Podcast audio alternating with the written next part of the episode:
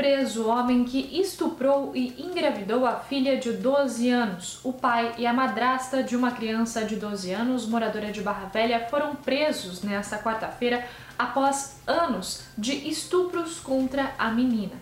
A vítima era abusada pelo próprio pai há três anos e chegou a engravidar dele. A gravidez teria sido planejada com a ajuda da madrasta que não podia ter filhos e assumiu o bebê como se fosse seu filho assim que a menina deu à luz. O caso está sendo investigado pela Polícia Civil.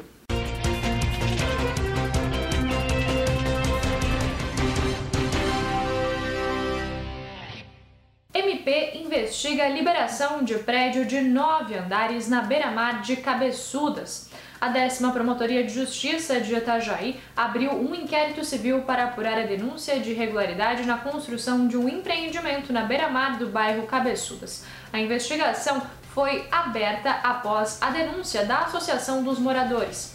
A entidade aponta que a aprovação da outorga onerosa para nove andares, onde só são permitidos três, foi feita sem exigência de estudo de impacto de vizinhança. Itajaí volta a receber etapa nacional de campeonato de surf.